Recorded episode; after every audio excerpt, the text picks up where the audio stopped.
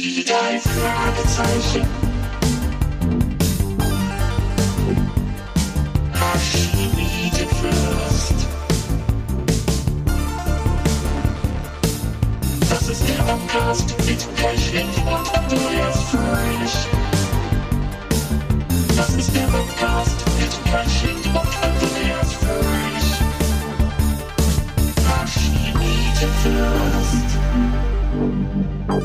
Hallo, wir sind's, eure beiden naseweißen alten Spitzmäuse, Andreas und Kai hier. Die Spitzmäuse, ja. Achso, ich, bin, Hallo. ich war ja gespannt, was du dir diesmal einfallen Ja, lässt. Das sind die ne? Spitzmäuse geworden, ja? Okay, gut. Genau, ich versuche dich ja immer zu überraschen und die fielen mir Kleine dann so auf. Spitzmaus. Richtig, sehr schön, schön dich zu sehen. Heute, lieber Andreas, geht's nach Venice und wir jagen den heimlichen Hehler, Folge 37. Da gibt's einiges zu besprechen und wir haben endlich wieder mal einen Gast, nämlich Ja. den kleinen frechen Lausbub Teddy, Simon Jäger. Der kommt nachher, den holen wir dann dazu. Aber erstmal steigen wir in die Folge ein, würde ich sagen. Soll ich mal ganz flugs den Klappentext lesen? Ja.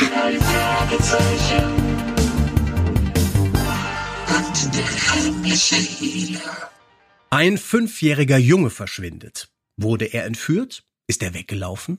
Die drei Detektive machen sich daran, die Frage zu klären. Und sie kommen weiteren Geheimnissen auf die Spur.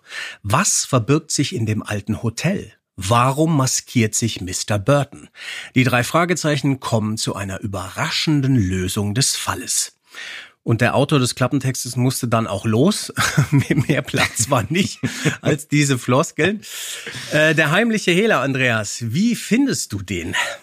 Äh, ja, wie finde ich den? Also ich habe mich wirklich äh, total gefreut, muss ich sagen, weil äh, Günther Pfitzmann dabei ist als Ja. unangenehmer Galeriebesitzer, als dieser äh, ekelhafte Clark Burton. Und dann natürlich, du hast es schon erwähnt, einer meiner Lieblingssprecher, Simon Jäger als Teddy, mit leider nur fünf Sätzen, aber über ihn und mit ihm werden wir gleich noch reden. Zur Folge, eigentlich keine schlechte Geschichte, muss ich sagen. Spielt nicht in Rocky Beach, du hast es auch schon gesagt, sondern in Venice. Venice ist ja so die Ecke, wo damals äh, Jim Morrison sein Unwesen getrieben hat. Ah, ja, richtig. Ja, ja, ja. Ähm, ja, die Geschichte eigentlich alles soweit ganz nett. Ähm, ich fand es aber wirklich erschreckend und richtig enttäuscht war ich diesmal von Bob, muss ich sagen. Ich fand Oh. das furchtbar ekelhaft, wie zickig der hier ist. Aha. Extrem unsympathisch, teilweise wirklich richtig gehässig, äh, vor allem gegen Justus. Das hat mir überhaupt nicht gefallen. Okay. Ja, das Ähm, Fatshaming. Mhm. Ja, und das hört dann auch nicht auf und dann wird da permanent aufgezogen, äh, dass er doch zwei Pizzen äh, weniger essen soll. Okay, das hätte man sich sparen können. Ja. Was aber wirklich bei der Folge extrem auffällt, ist auch die Musik. Und die finde ich wirklich gewöhnungsbedürftig. Um nicht Ja. zu sagen, grausam. Ich bin Okay. ja ein großer Fan der 80er Jahre Musik, du ja eigentlich auch. Es Mhm. muss ja nicht immer Nina Hagen sein. Aber was wir hier hören, das ist jetzt meine persönliche Meinung, das ist wirklich ähm, Human League für Arme, finde ich. wir werden noch darüber reden. Ja. Ähm, äh, und auch wer das verbrochen hat. Mhm. Es ist natürlich so, es gibt auch Fans von In the Middle of the Night, aber ich Ja. gehöre jetzt nicht unbedingt dazu. Mhm. Weiter bei der Folge, ich finde diese High-Szene mit dem Schuh, die finde ich wirklich sehr äh, lustig. Dann die Szene im Schacht. Und was die Struktur der Geschichte angeht, ja, ich hätte mir eigentlich gewünscht, äh, dass es nicht so sehr, so sehr ich Simon auch mag, um diese Entführungsgeschichte mit Teddy geht, sondern Ja. eigentlich viel interessanter hätte ich es gefunden, wenn man sich mehr auf diesen Hehler Burton konzentriert und dieses alte Hotel. Ja. Zumal ja auch noch diese verstorbene Schauspielerin erwähnt wird, Ja. die in diesem Hotel rumspuken soll. Das hätte man auch, finde ich, dann schön gruselig verpacken können. Und dann wäre das Ganze auch ein bisschen spannender geworden. Aber das ist Jammern auf hohem Niveau. Fitzmann reißt da wirklich einiges raus. Der ist wirklich schön unangenehm. Und dann natürlich Gisela Trove, äh, Wolfgang Dreger haben wir dabei. Und die bringen so ein bisschen Pfeffer in diese Sache rein Ja. und halten das Ganze auch irgendwie zusammen.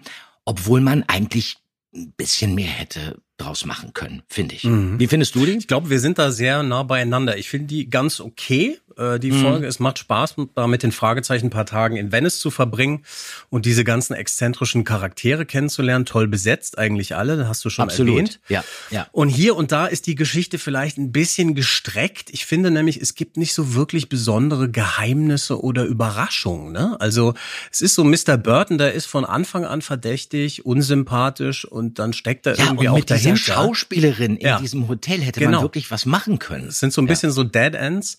Ja. Ich finde trotzdem, muss ich sagen, dass diese Folge sehr unterhaltsam ist und das liegt meiner Meinung nach an den tollen Schauspielern, haben wir schon gesagt, und dass es ein paar ganz tolle komische Szenen zwischen euch dreien gibt. Da findest Ja. du Bob, glaube ich, un- unsympathisch oder äh, ja, nicht so charmant, aber ich finde vor allem da im Mermaid Hotel, ne, äh, in das ihr dann irgendwann einbrechen musst, äh, Die Szene Stichwort der Ja, ja. Speiseaufzugsschacht. Das Als ist auch gut Peter gespielt. dann Ja, den ja, stecken gebliebenen Justus fotografiert, musste ich wirklich laut lachen. Äh, und das ist also wirklich große Spielfreude Das ist von euch. perspektivisch auch gut gemacht, finde ich. Ja, ja. Ja, fand ich auch. Und dann natürlich in der Originalabmischung, du hast es schon angedroht, die Feldhahn Brothers mit einem Ohrwurm aus der Hölle. Das müssen wir uns auch noch mal genauer vorknöpfen. Ja, mhm, genau. äh, das machen wir dann gleich. Magst du uns erstmal ein paar Facts äh, geben zu der Folge, lieber Andreas? Ja, der heimliche Hehler. Im Original The Mystery of the Missing Mermaid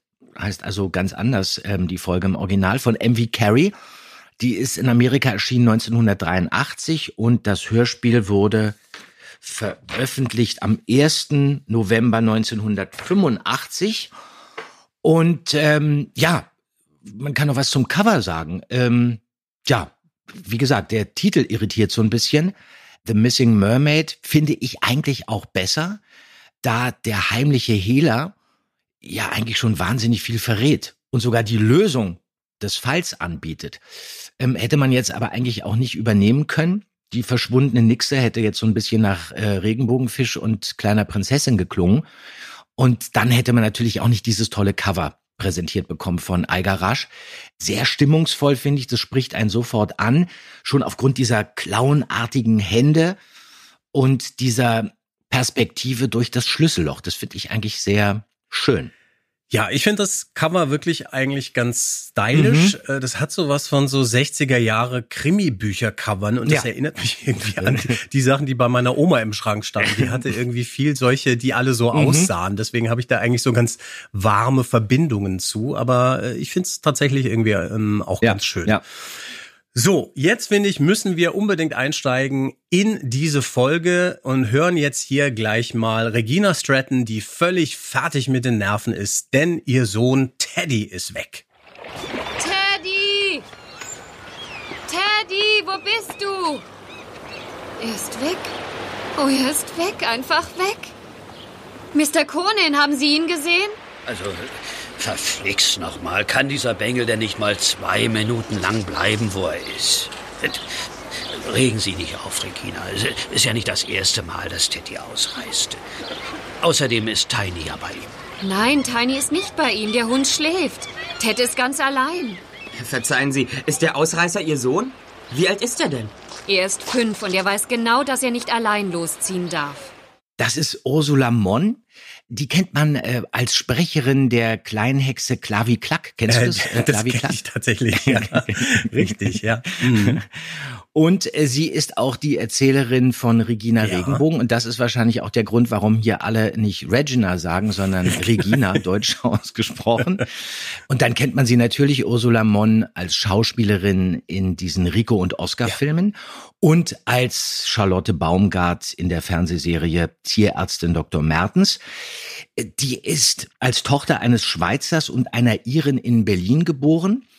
Die stand schon sehr früh in Hamburg auf der Bühne und dann kam 1977 ihr Durchbruch in der ZDF-Verfilmung von Ein Mann will nach oben. Kennst du das? Ja, das kenne ich auch. Fallada? Richtig, Fallada, ja. War Mhm. damals ja super erfolgreich nach dem Roman von Hans Fallada und da spielte sie Rike. Und, Mhm. und, und das war wirklich, äh, da, da hat man sie geliebt für diese Rolle. Dadurch wurde sie wirklich richtig berühmt, hat ja extrem Berlinert Mhm. und wurde dann wirklich zum Publikumsliebling, hat dann, glaube ich, auch äh, eine goldene Kamera dafür bekommen.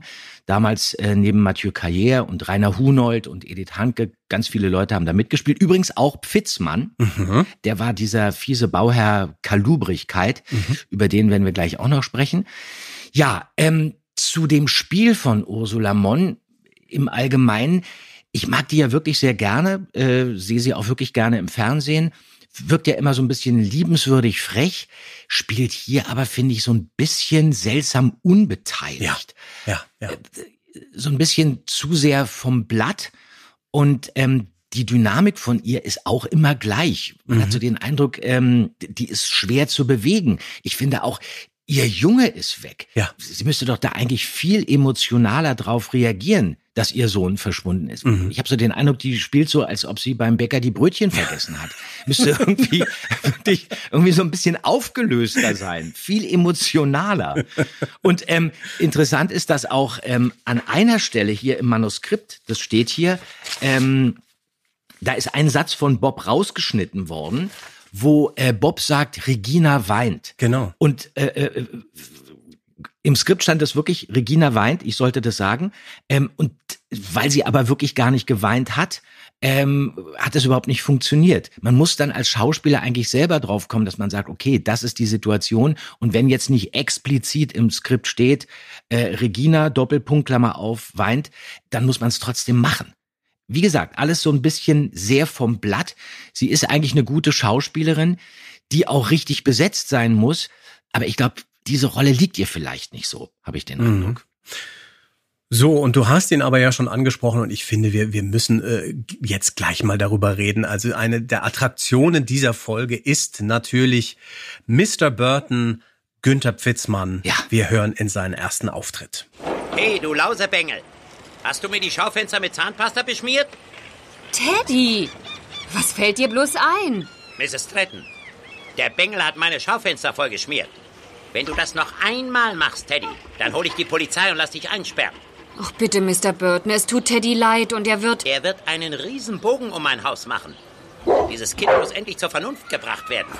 Tiny, Und dieser alte Köter soll das Maul haben. Ja, Also großartig. Günther Pfitzmann hier, ich finde das wirklich sehr interessant, wie der das macht, schön verschlagen. Der erinnert mich hier sozusagen in meinem Kopfkino sogar so ein bisschen an Peter Lorre in, in M, eine Stadt sucht ihren ja, Mörder. Also der ist dieses Schneidige. Ja, ja. der ja, hat so ja. was ganz anderes und er klingt so ein bisschen wie wenn Bastian Pastewka verschlagene Berliner nachmacht. ja, das kann doch nicht so wahr. Ja, ja. So, so Ja. dieser, dieser, also es ist irgendwie ganz merkwürdig. Das ist eine Charge, die er da macht, oder? Der hat wirklich richtig die Stimme verstellt, oder was ist da los? Ja, er konnte ja wirklich auch unterschiedlich klingen. Er konnte ganz warm Ja. sein, ja wirklich auch sehr angenehm. Aber dann hat er so ein bisschen gedreht und dann er hatte ja eben auch wirklich diesen legendären Pfitzmann-Zutzler. Diesen, darüber habe ich auch schon mal genau. gesprochen, diesen seitlichen so ein bisschen zur Seite rausgepfiffen. Aber äh, wenn er sich konzentriert hat, ähm, dann hat man das nicht so gemerkt. Aber das war sein Markenzeichen. Und äh, ich habe ihn wirklich geliebt. Ich fand ihn wirklich toll. Was schade ist, wir waren leider nicht äh, mit ihm zusammen im Studio. Ach, das wollte ich hätte fragen mich, nämlich. Ja, Ja, ja, okay. nee, Mhm. daran hätte ich mich wirklich erinnert. Der wurde separat aufgenommen. Der hat nämlich zu der Zeit ein paar Wochen vorher oder ein paar Wochen später noch Obelix in Ja, diesen Asterix äh, genau. und äh, Obelix Hörspielen gesprochen. Mhm, und Klarin. angeblich, das hat Frau Körting erzählt, soll er zu dieser Zeit, also bei diesen Aufnahmen vor dem Mikrofon im Unterhemd gesessen haben. Ist ja noch besser. Total, ja, total in Character Ja. als Obelix. Die Hose hat er natürlich noch an, das war wahrscheinlich so eine blau-weiß gestreifte. Ja. Aber genauso hat er dann auch im Anschluss an Obelix diesen fiesen Clark Burton gesprochen im Schießer Feinripp. Ja. Und es passt ja eigentlich auch äh, zu diesem unangenehmen Kotzbrocken, äh, Burton mit, äh, mit Unterhemd zu sprechen, Mhm. obwohl Fitzmann selber wirklich äh, privat oder im Studio wirklich genau das Gegenteil war. Mhm. Der war offen, der war zugewandt, der war sehr herzlich. Das war eben auch wirklich ein richtig großes Berliner Boulevard-Urgestein. Mhm. Und ich habe den auch schon ähm, relativ früh kennengelernt, beim Synchron in diesen CCC-Studios in Spandau, glaube ich. Und wir haben auch mal zusammen gedreht. Fitzmann hatte nämlich Mitte der 80er, hatte der so eine Sendung, die er moderiert hat, die hieß, glaube ich, äh, Lach mal wieder. Und da wurden vor Publikum wurden dann gespielte Witze aufgeführt Ja, mit genau. allen möglichen Schauspielern. Da war irgendwie Ralf Wolter dabei und Tommy Fritsch war auch dabei Mhm. und äh, Klaus Havenstein und Paul Kuhn. Und ich habe da auch mal irgendeinen blöden Witz erzählt. Und da war Fitzmann wirklich sehr angenehm hinter der Bühne. Der fand das Programm, glaube ich, selber nicht so prickelnd, hat das aber mit so viel Charme präsentiert, dass die Leute Spaß hatten und gar nicht gemerkt haben, äh, wie, wie, wie ausgelutscht diese schrecklichen Karlauer waren. Obwohl er ja auch ganz andere Rollen spielen konnte im Fernsehen und im Film. Zum Beispiel diese legendäre Rolle von ihm, ich weiß nicht, kannst dich dran erinnern, den Film kennst du mit Sicherheit, Die Brücke Ja, ja, von Bernhard, Bernhard Wicki. Ja, ja, klar. Mhm. Da ist er dieser Unteroffizier und wie er ähm, diese Jungs da Ja. unterstützt und sich für die einsetzt an dieser Brücke und dann im entscheidenden Moment scheitert, Ja. als er Kaffee holt. Das ist wirklich toll gespielt. Mhm. Und ähm, Fitzmann war ja selber im Krieg, der ist dann auch schwer verwundet worden und hatte Zeit äh, seines Lebens dann auch Schwierigkeiten beim Laufen. Mhm. Der hat das super umgesetzt. Auf jeden Fall wirklich ein großer, großer Schauspieler, der am 8. April 1924 in Berlin geboren wurde und ähm, dann noch in den späten 40ern zusammen mit äh, Wolfgang Gruner, Achim Striezel und Jo Herbst Kabarett gemacht hat. Und dann war er äh, relativ schnell am Theater, also am Kurfürstendamm, im Hebbeltheater, an der Volksbühne. Und dann ging auch relativ schnell seine Film- und Fernsehkarriere los. Dann hat er die Hauptrolle gespielt in Gestatten, mein Name ist Cox, Ja. gibt's auch als Hörspiel. Hunde, wollt ihr ewig leben, auch so eine Kriegsgeschichte, da hat er diesen Wachtmeister Kunowski gespielt. Und dann war er der Bösewicht im Zinker. Äh, von Edgar, Ah, Edgar Wallace. Wallace, ja. Mhm. Und dann natürlich, und daher kennen ihn die meisten äh, drei Damen vom Ja. Grill. Da ist er dieser Otto. äh, Fleischlieferant Otto Krüger in wirklich 140 Folgen. Und dann Dr. Brockmann, natürlich in Praxis Bülowbogen und Richard Kaiser im Havelkaiser. Mhm. Der hat äh, wenig, aber hervorragend synchronisiert. Günter Fitzmann zum Beispiel war er die Stimme von Kirk Douglas in 20.000 Meilen unter dem Meer. Okay. Und dann war er, und den Film kennst du auch, äh, Time Bandits. Ja. Randall, Ach, dieser richtig. kleinwüchsige. Der- genau, ja, genau, Terry Das war Gilliam. auch. Und da klingt er ähnlich wie hier Clark Burton. So ein bisschen fies, so ein Okay. bisschen seltsam, die ganze Zeit so weggedrückt Ja, ja. und so. Obwohl es eigentlich auch ein netter ist, der so ein Mhm. bisschen zickig rüberkommt. Aber das hat er toll gemacht.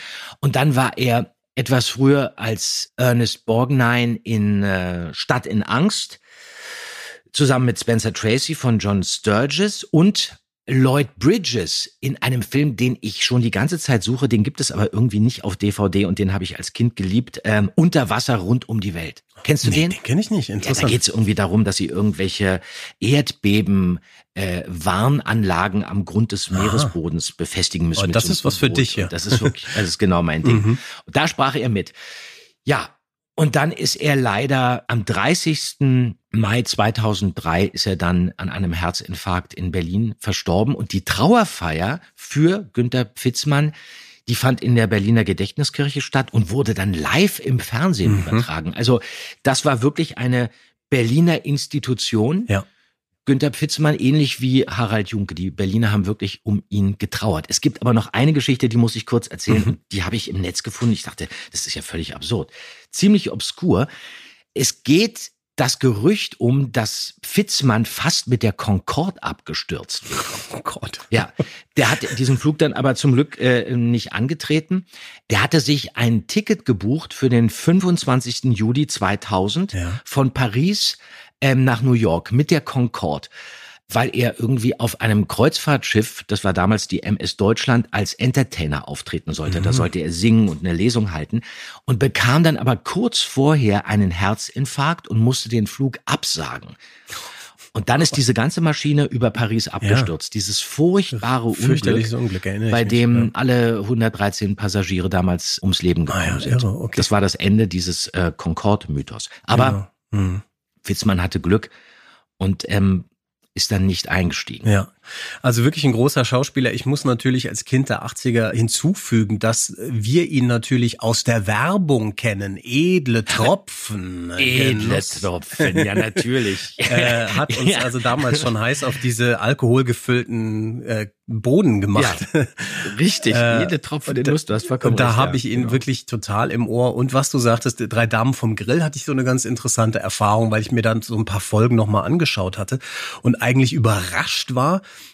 wirklich wie gut es war. Das waren tolle Schauspieler und dass Das tatsächlich war ein Straßenfeger. Absolut, Total. aber ich hatte Ja. das eher so wirklich so in die Seifenoper, in so sehr seicht abgeordnet, aber das hat richtig so was sozialrealistisches teilweise, wie so, keine Ja, Ahnung, Ken total. Loach in England oder so mit diesem, wie dann Brigitte Mira diesen Imbisswagen kriegt und da geht's um Armut und da geht's um, Ja. wie, wie arme Leute, einfache Leute es schaffen und so und da ist er auch ganz toll in dieser Rolle als Otto, äh, so ein, Das sind alle super, Super. alle, Also, alle die- großartig. wirklich, das- Brigitte Grotum Ja, ist ja, ja, dabei. das das ist- ist fantastisch gespielt. Richtig, Ja, ja. also das sollte man sich wirklich nochmal angucken. Das ist, das hat wirklich mehr zu bieten als das, was man vielleicht so verklärt, was das war. Äh, bin ich tatsächlich ein Fan mittlerweile, drei Damen vom Grill.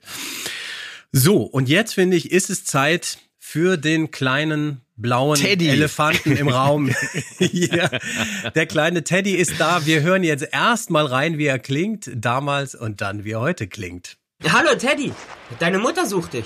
Meine Mami? Ach, immer sucht sie mich. Na gut, ich komm mit. Na dann mal los. Die drei Fragezeichen. Und der Bärengast. So, hallo Simon Jäger, guten Tag. Hi Simon. Hallo, guten Tag. Ich freue mich sehr, bei euch zu sein. Ja, das ist wunderbar. Das war eine, eine wundervolle Ankündigung. Ich bin sehr gerne euer kleiner blauer Elefant. Ja, der Teddy zieht sich ja so durch, ohne dass er sozusagen tatsächlich spricht. Ne? Andreas hat es ja schon gesagt, Richtig. fünf Sätze oder was, Ja, das ja. die du da hast. Als ich hörte, dass ich hier für den Teddy antreten soll, habe ich auch erstmal sehr gelacht, weil ich dachte, er sagt doch nur Hallo und taucht am Ende wieder auf. Und eigentlich wird der Hund fast mehr vermisst als er.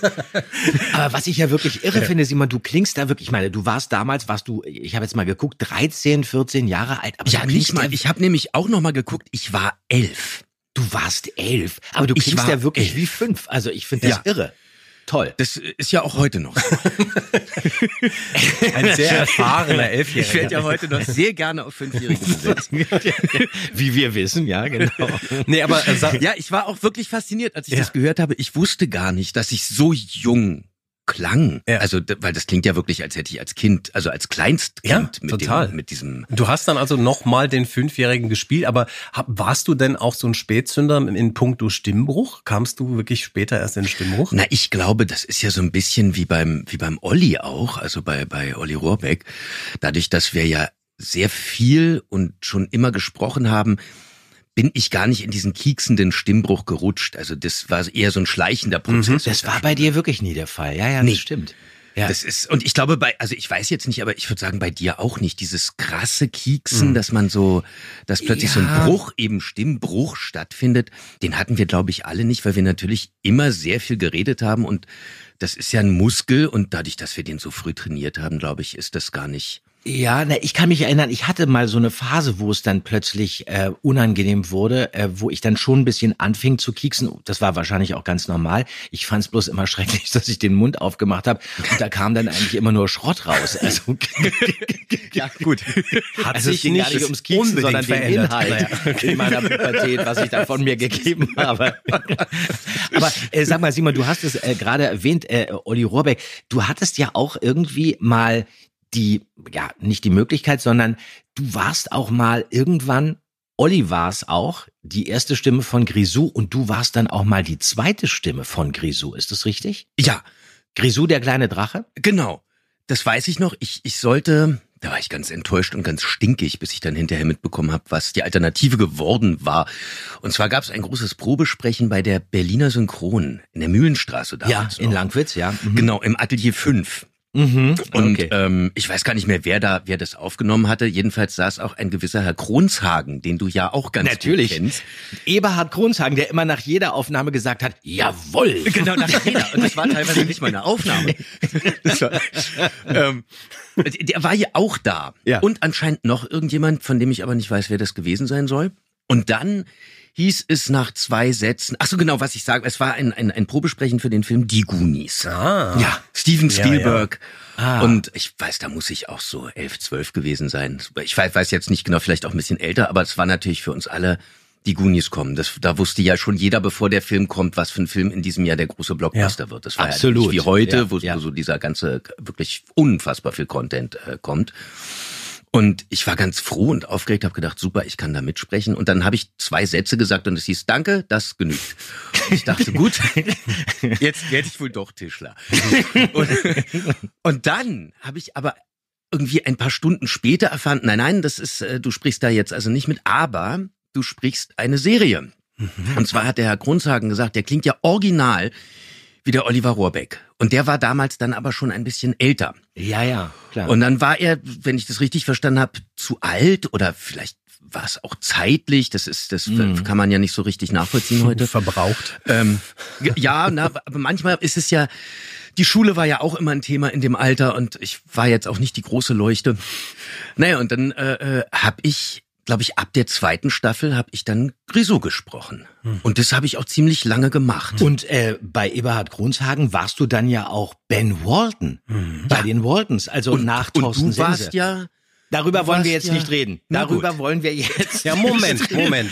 Jetzt wird's interessant. Nee, das ist das Allerschlimmste. Ich gehe mal ganz kurz dazwischen, weil man merkt ja schon, ihr kennt euch schon eine ganze Weile. Jetzt das interessiert kann eine lange Sendung Ja, werden das jetzt. ist dann egal, das machen wir. Das zieht sich äh. Ralf habe ich jetzt schon irgendwie hier gemutet, der ist nicht mehr dabei, glaube ich. Doch, der ist dabei. Ähm, erzähl doch mal, woher kennt ihr euch denn eigentlich?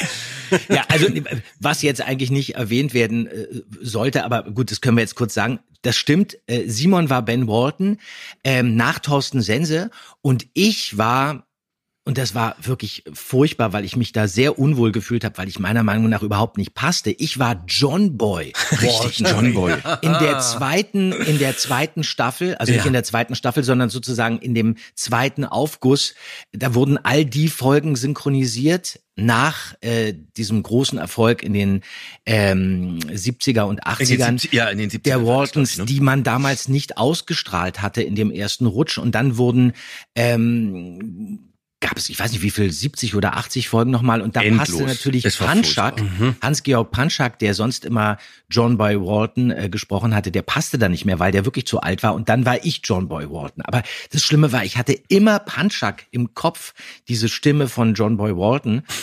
Und da haben wir dann ähm, zusammen ganz oft vor dem Mikrofon gestanden. Ja, das war, also damals, das hat sich auch sehr verändert, war das ja wirklich so, dass fast alle immer im Atelier waren.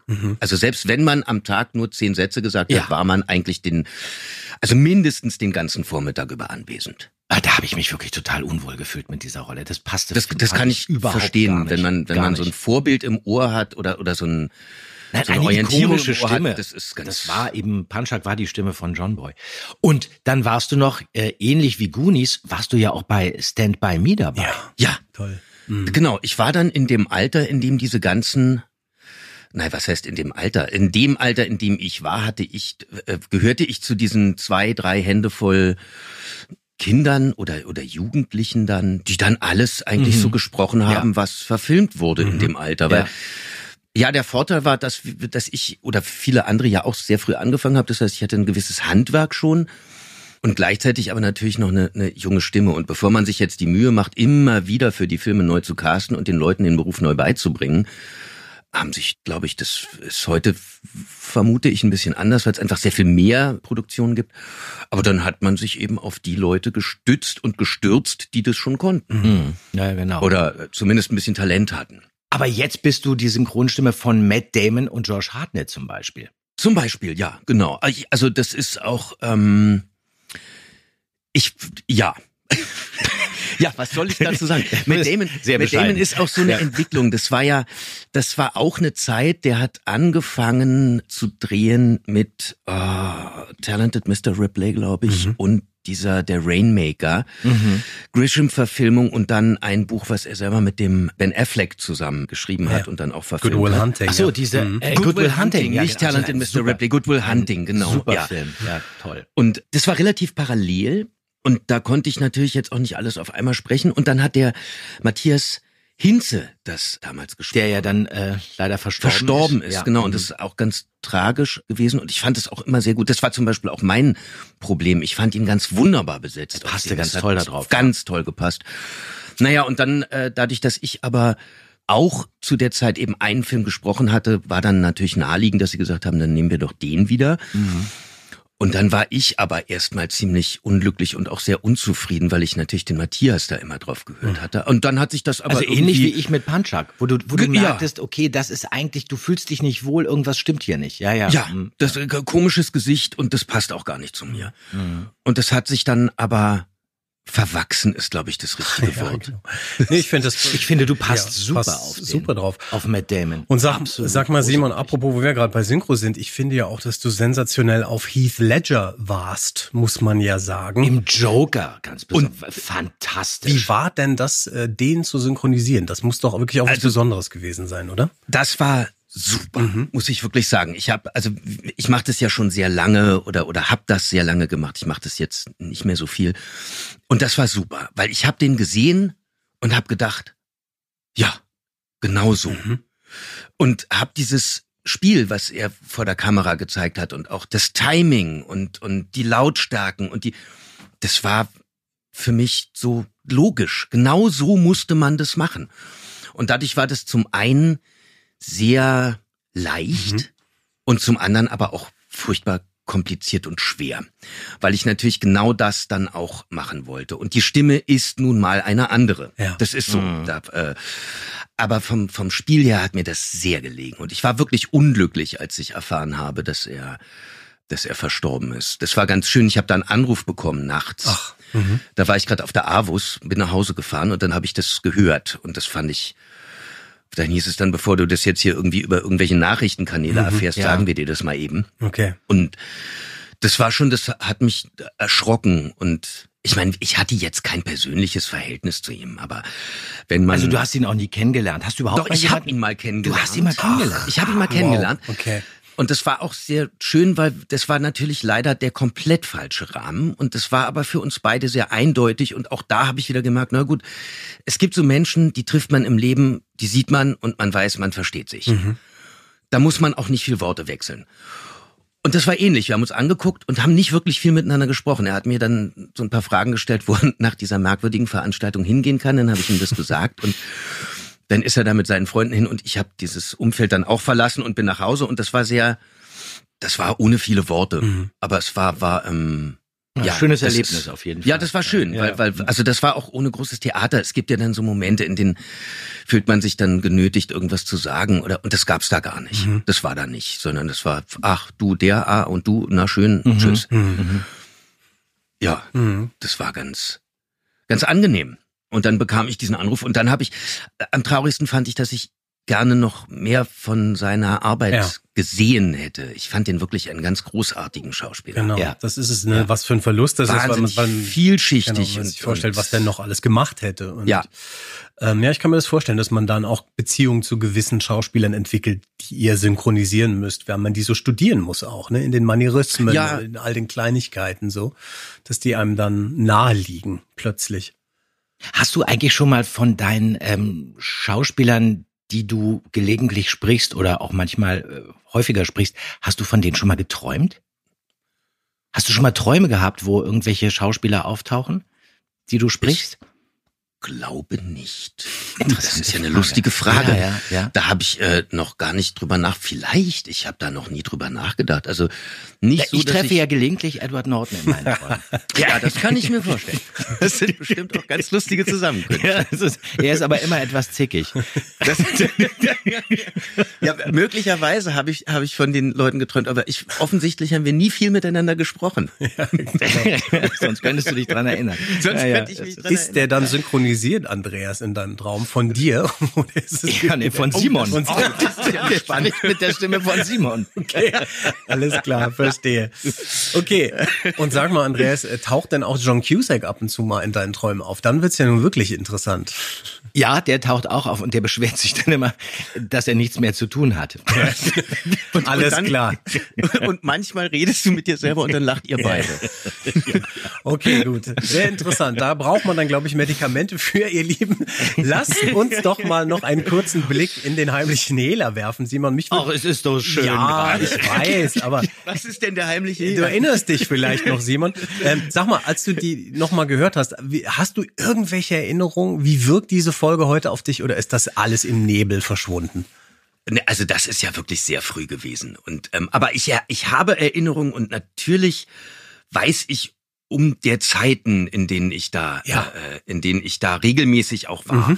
Und ich glaube ja, dass ich zu dieser Rolle gekommen bin, weil ich habe da auch andere Produktionen gesprochen und das war ja oft so, dass die Eigedine Körting dann gesagt hat, du jetzt bist du schon mal da, dann guck mal, kannst du doch auch das hier noch kurz Ja. machen und dann haben wir hier noch eine kleine Rolle. Und ich glaube, so ist es passiert. Also so richtig, dass ich da jetzt bei den drei Fragezeichen mitspreche, war mir, glaube ich, damals gar nicht bewusst. Das ist mir dann erst bewusst geworden, als ich das Belegexemplar bekommen habe und dachte, ach, die sind das, das ist ja toll. genau. Ja, zeitgleich hast du ja diese Abenteuerserie. Äh, Genau, ich- ich hatte- auf einem Zirkus der Abenteuer, Schiff der Abenteuer, da warst du dieser Tal Philipp der Abenteuer. Mannering. Ja, ja. Ja, und du Genau. warst im Schloss-Trio dabei, da warst du der Richtig. Randy. Äh, Das ist ja auch eine Genau. Curting-Produktion. Das hast du wahrscheinlich eher Erinnerungen dran dann, ne? Das habe ich noch in Erinnerung mit dem, mit dem Dennis Schmidtfoss zusammen, das weiß ich. Das war immer sehr lustig. Und na klar, diese, diese Enid Blyton Abenteuerreihe, die ja dann, das gab ja nur, ich weiß nicht, acht Bücher oder sowas, die ja dann natürlich vorbei war. Und dann gab es noch so ein paar Versuche mit, mit so äh, neuen Produktionen, aber ich glaube, ja, manch, das ist so, manche Sachen setzen sich durch und andere äh, dann eben nicht. Und ähm, das war dann alles nicht so glücklich. Ich glaube, das gab es auch, äh, es gibt ja auch immer Probleme mit den Rechten, wenn dann so Ja. Sachen weitergeschrieben sollen und dann sagen die, nee, das wollen wir eigentlich nicht. Und ähm, ja, aber das war damals mit den, ich kann mich erinnern, dass es ein unfassbar kanariengelbes Studio war. Okay. Das ist die Agnesstraße dann noch.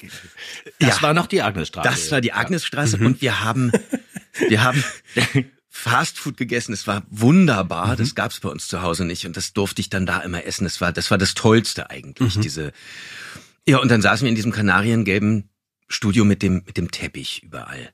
Habt ihr denn auch im Hotel geschlafen oder habt ihr im Haus geschlafen? Wir haben, ich glaube, einmal habe ich in dem Haus geschlafen, aber sonst Kannst du dich dann noch an den, an den, an die Affen erinnern? Oder war, die waren denn schon gar nicht mehr da wahrscheinlich? Affen, ich- ja, die beiden waren- Affen, die da rumtonten. Aber das war dann wahrscheinlich äh, vor deiner Zeit. Das war, glaube ich, da war ich dann schon nicht mehr da. Na, du hättest dich auf jeden überlege Fall dran ich, ob ich können. wirklich im Hotel, ob wir da wirklich übernachtet haben oder ob wir nicht abends wieder. Das waren ja noch Zeiten, da gab es ja noch Westberlin und Ostberlin. Wir sind ja dann immer geflogen. Siehst du? Genau, ihr seid geflogen. Na, ihr seid aber doch nicht einen Tag hin und dann am gleichen Tag wieder zurück. Also das, ich weiß das ehrlich gesagt gar nicht mehr. Das weiß ich wirklich nicht mehr. Das ist schwer vorstellbar. Du hast völlig recht, aber Naja, aber auch vor allem, wenn man öfter da war, dann verklärt sich das natürlich und dann wird es so ein, vielleicht eher noch so ein Gefühl, was so sitzt, ne? Vielleicht hat man Frau Körting noch in Erinnerung und die Stimmung so ein bisschen, aber nicht mehr jetzt irgendwelche Ja, einzelnen. das war, das war immer sehr familiär Ja. und sehr heimelig. Das hat mir gut gefallen. Ich habe ja zu der Zeit dann auch beim SFB teilweise gearbeitet und das war ganz, eine ganz andere Stimmung. Und Also das war auch schön, aber das war auch manchmal ganz schön öffentlich-rechtlich. Ja, so ein bisschen trocken. Ja, ja, genau. Bei Frau Körting war das was ganz anderes. Das war wirklich Family. Family and Friends. Das war ganz toll. Ja, ja, total. Das war ganz toll. Weißt du denn eigentlich noch, wer dich empfohlen hat?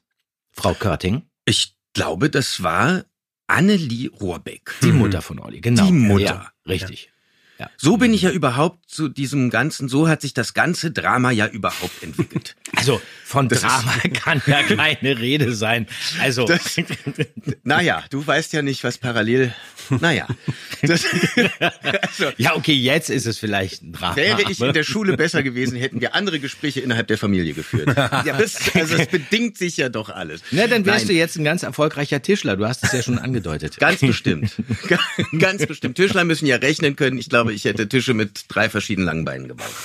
Okay. Das, Also die Mutter von Olli Rohrbeck hat uns das alles eingebrockt. Genau, die hat, die hat euch das alles eingebrockt. Nein, es war, es war so, dass ähm, sie hatte ja eine, eine Kinder- und Jugendagentur Ja. Ja. fürs Fernsehen und irgendwann tauchte eine Frau bei uns an der Schule auf und hat äh, in die Runde gefragt, wer Lust hätte, mal was mitzumachen. Und da ich mich schon immer so ein bisschen als früher hat man Klassenclown gesagt. Das habe ich nie so gesehen. Ich war eher daran interessiert, dass alle gute Laune haben und man das alles nicht so ernst nehmen soll.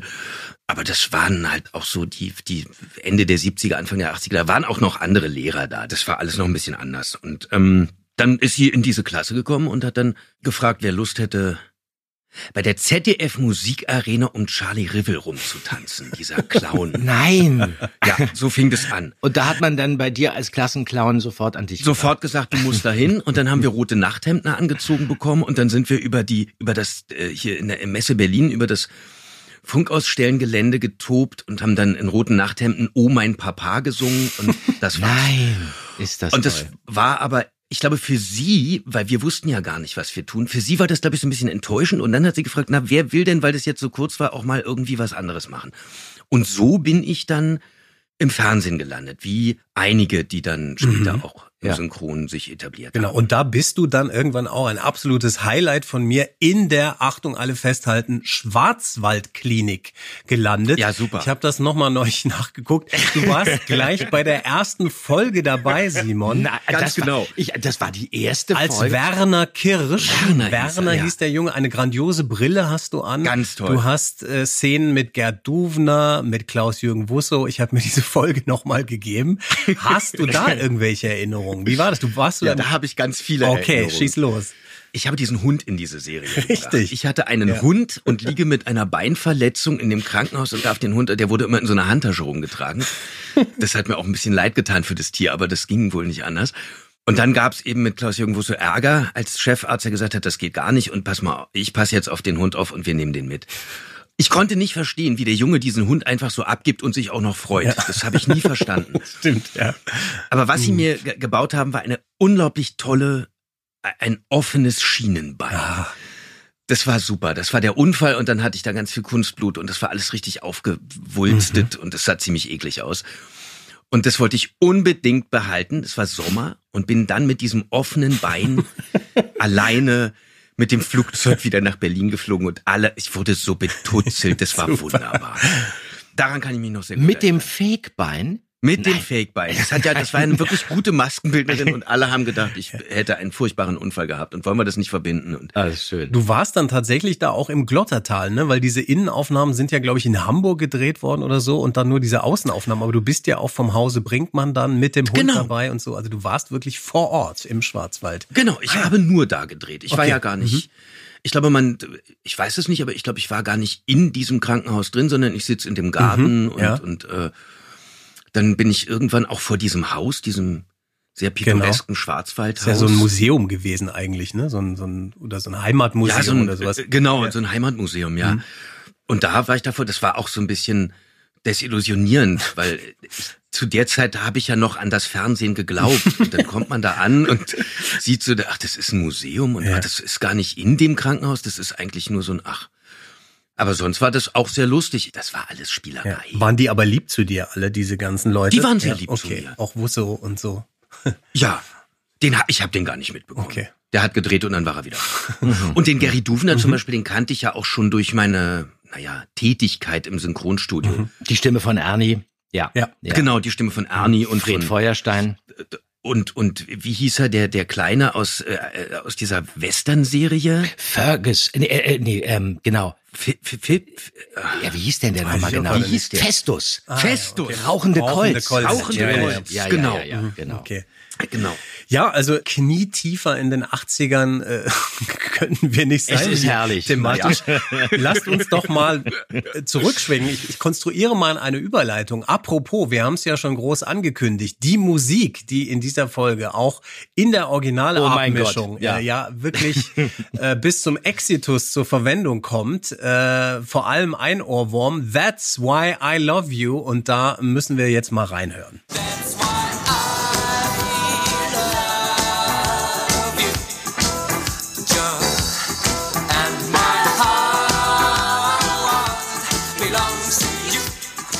In der Galerie bot Clark Burton holzgeschnitzte Figuren.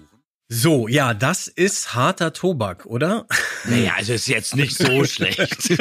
naja, also ich weiß nicht, ob das so eine Kriegsfoltertaktik ist. Ich muss sagen, nach dem Ende der Folge äh, fand ich es dann auch irgendwie ganz cool. irgendwie. Es hat dann so eine Nein, Ohrwurmqualität. das kann doch nicht wahr sein. Doch, irgendwie schon. Naja, und interessant ist ja die Frage, wieso ist das denn bitteschön in dieser Folge gelandet? Hier haben wir also zum ersten Mal so Vokaltracks, ja, also nicht nur Instrumentals, sondern es wird auch plötzlich Und das gesungen. war neu, Das ja. war nämlich Mhm. wirklich neu. Und die Frage ist, wer ist das? Und ich habe mal versucht, ein bisschen was über diese berühmten Feldhahn Brothers herauszufinden. Ja, das finde ich jetzt auch ganz Die spannend. nämlich dahinter stehen, hinter diesen Songs, die in dieser Folge verwendet werden. That's why I love you. Und in the middle of the night gibt's ja auch noch.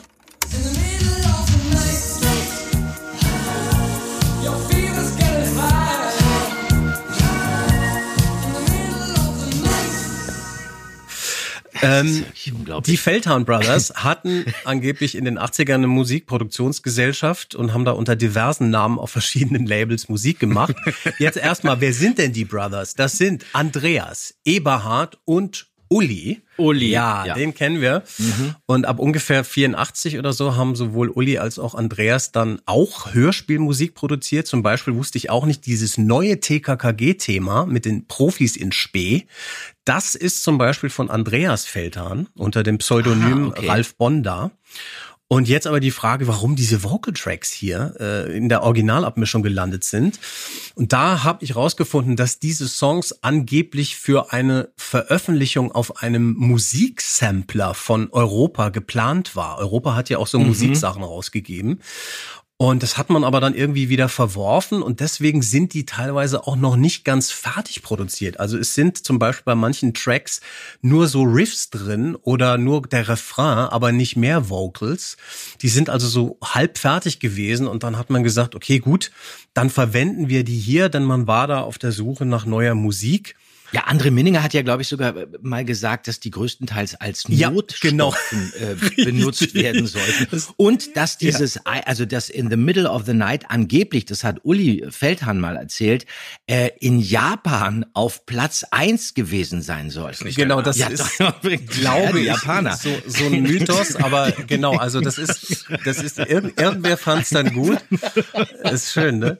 Und diese Songs tauchen dann in dieser Zeit. Da bleibt doch die Frage, wie ist das da gelandet? Ja, das muss- Genau, irgendwer hat ja da kolportiert. landen. Ja, ja, genau. Wer, wer hat das da Ja, hingeschleppt? ja, genau. Auf jeden Fall war das, äh, hat man diese Songs dann in dieser Phase auch in anderen Folgen verwendet. TKKG war es dabei bei Hani und Nani und Andreas bei Barbie, Folge 5 und 7. Da kennst du dich ja, Ja aus. gut, darüber wollen wir auch nicht reden. Und ähm, übrigens auch in ähm, die drei. Ja, okay, Die kommt's auch zum. Jenseits. Genau, richtig. ja, da taucht es auch noch Also mal ist irgendwie sehr schön. Aus der großen Popkarriere der Feldhahn Brothers wurde dann, glaube ich, nichts. Andreas und Eberhard, die haben noch Werbemusik gemacht eine Weile. Uli ist ja dann zu BMG und zu Sony hinter die Kulissen gewechselt. Ja. Und habe ich auch noch rausgefunden, Andreas hat dann irgendwann als Manager im Bereich Medizintechnik gearbeitet und ist irgendwie seit 2018 im Ruhestand.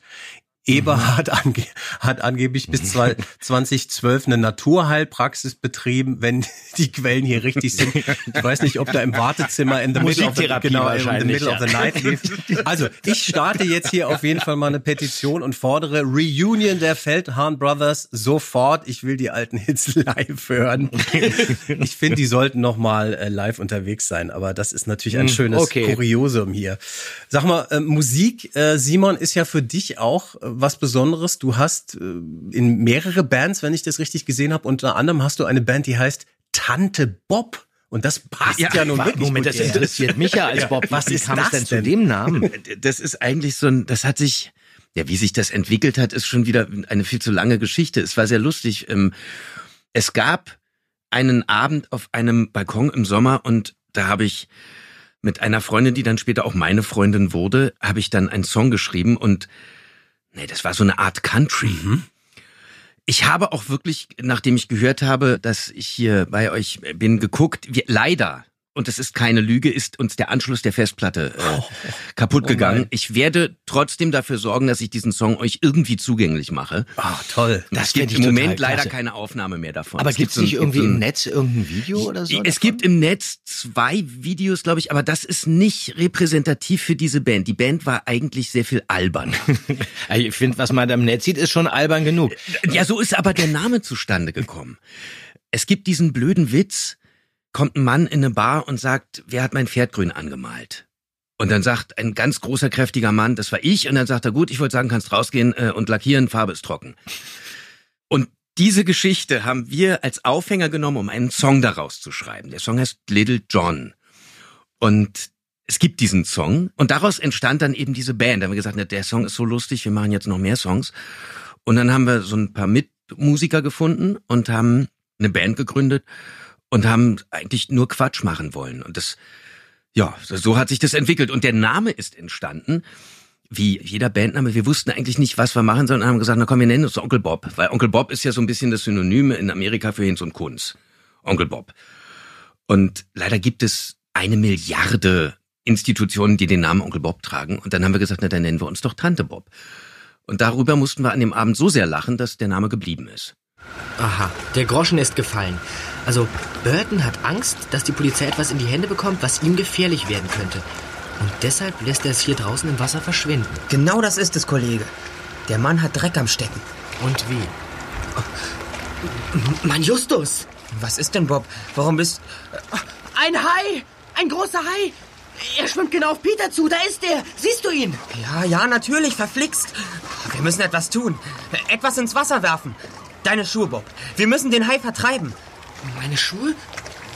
W warum denn nicht deine? Meine Schuhe, deine Schuhe, ist doch egal. Hauptsache, wir werfen etwas ins Wasser und vertreiben den Hai. Also zieh deine Schuhe schon aus, Bob. Also gut, wenn du meinst, da. Peter kommt hoch. Peter! Peter, schnell raus aus dem Wasser! Da ist ein Hai, Peter, komm doch raus! Ein Wir Hai, genau hinter ein. Hai! Komm! Ich helfe dir!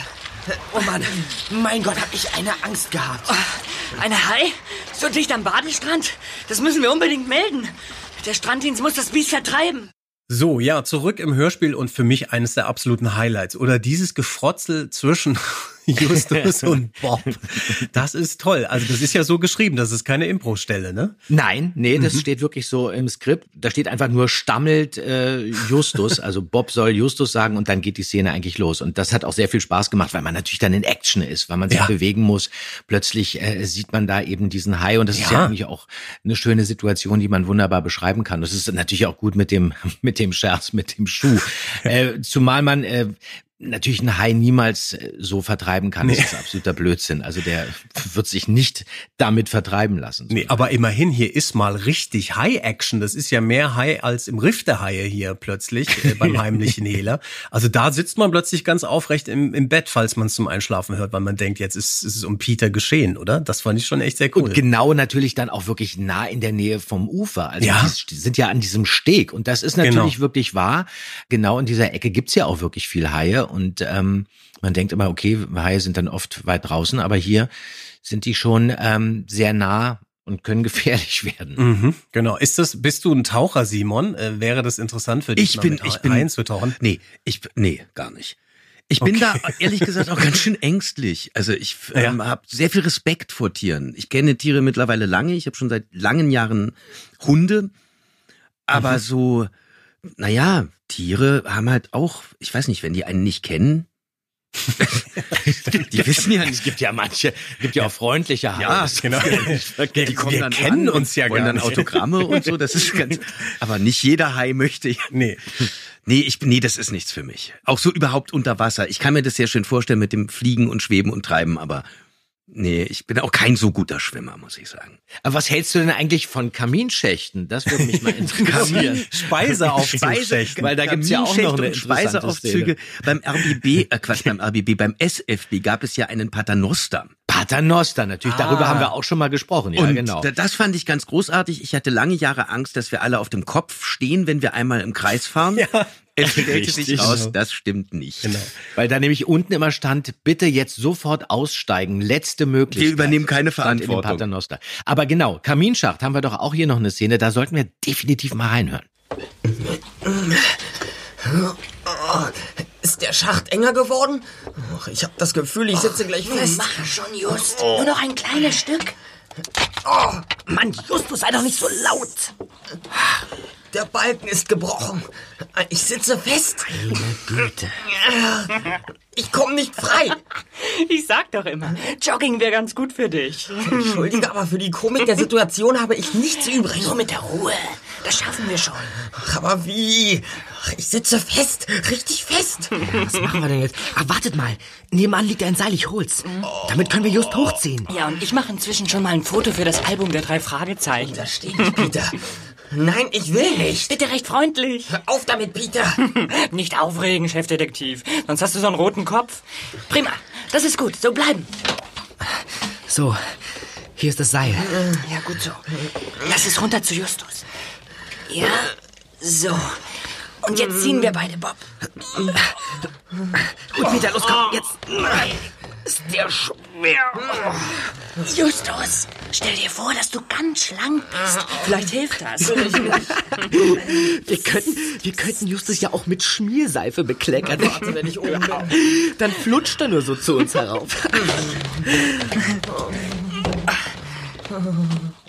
Ja, also hier finde ich, es ist voller grandioser Interaktionen äh, von euch. Also klar, du Ja, ja. warst jetzt nicht so happy mit Bob und dem ganzen Fettshaming. Peter ist da ja auch ganz vorne mit dabei. Ja. Aber trotzdem, das ist toll. Da gibt's auch so natürliche Lacher, zum Beispiel von Jens.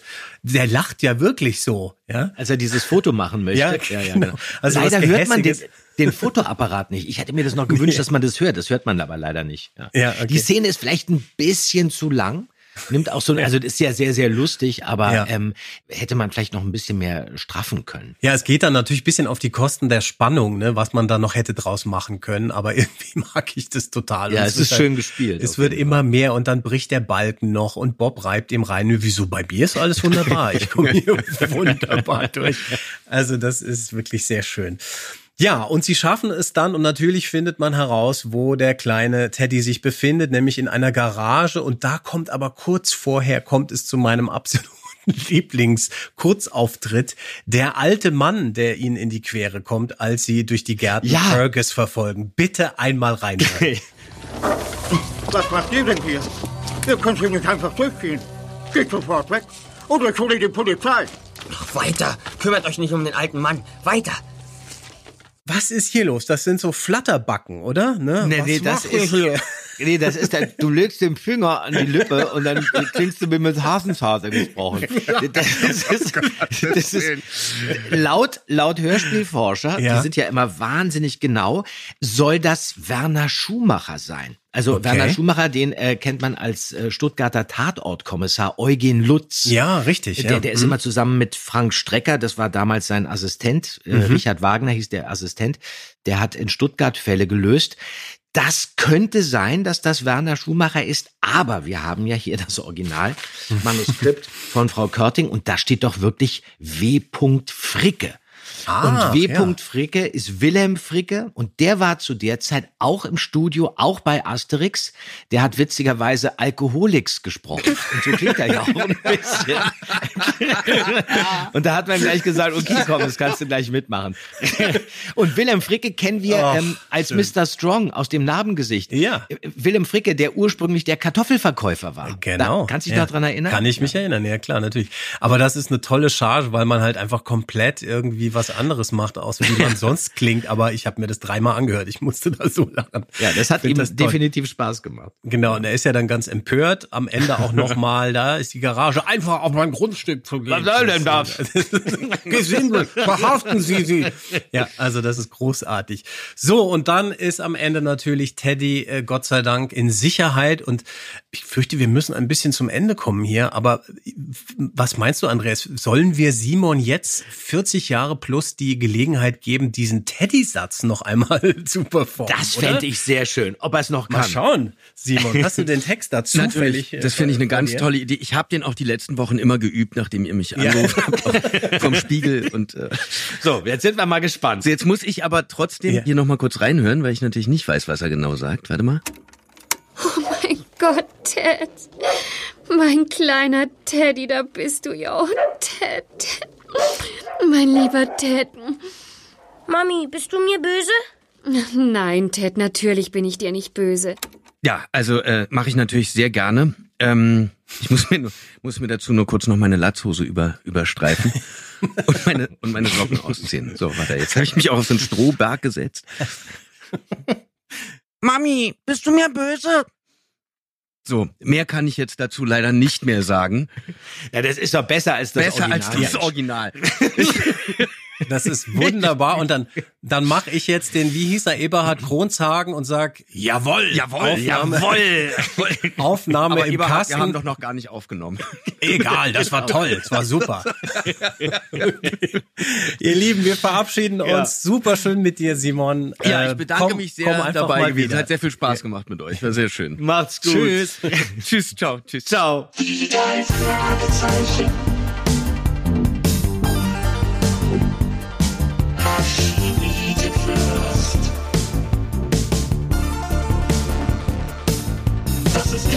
Podcast mit Technik und Andreas Fröhlich. Das ist der Podcast mit Technik und Andreas Fröhlich. Schmiedefürst.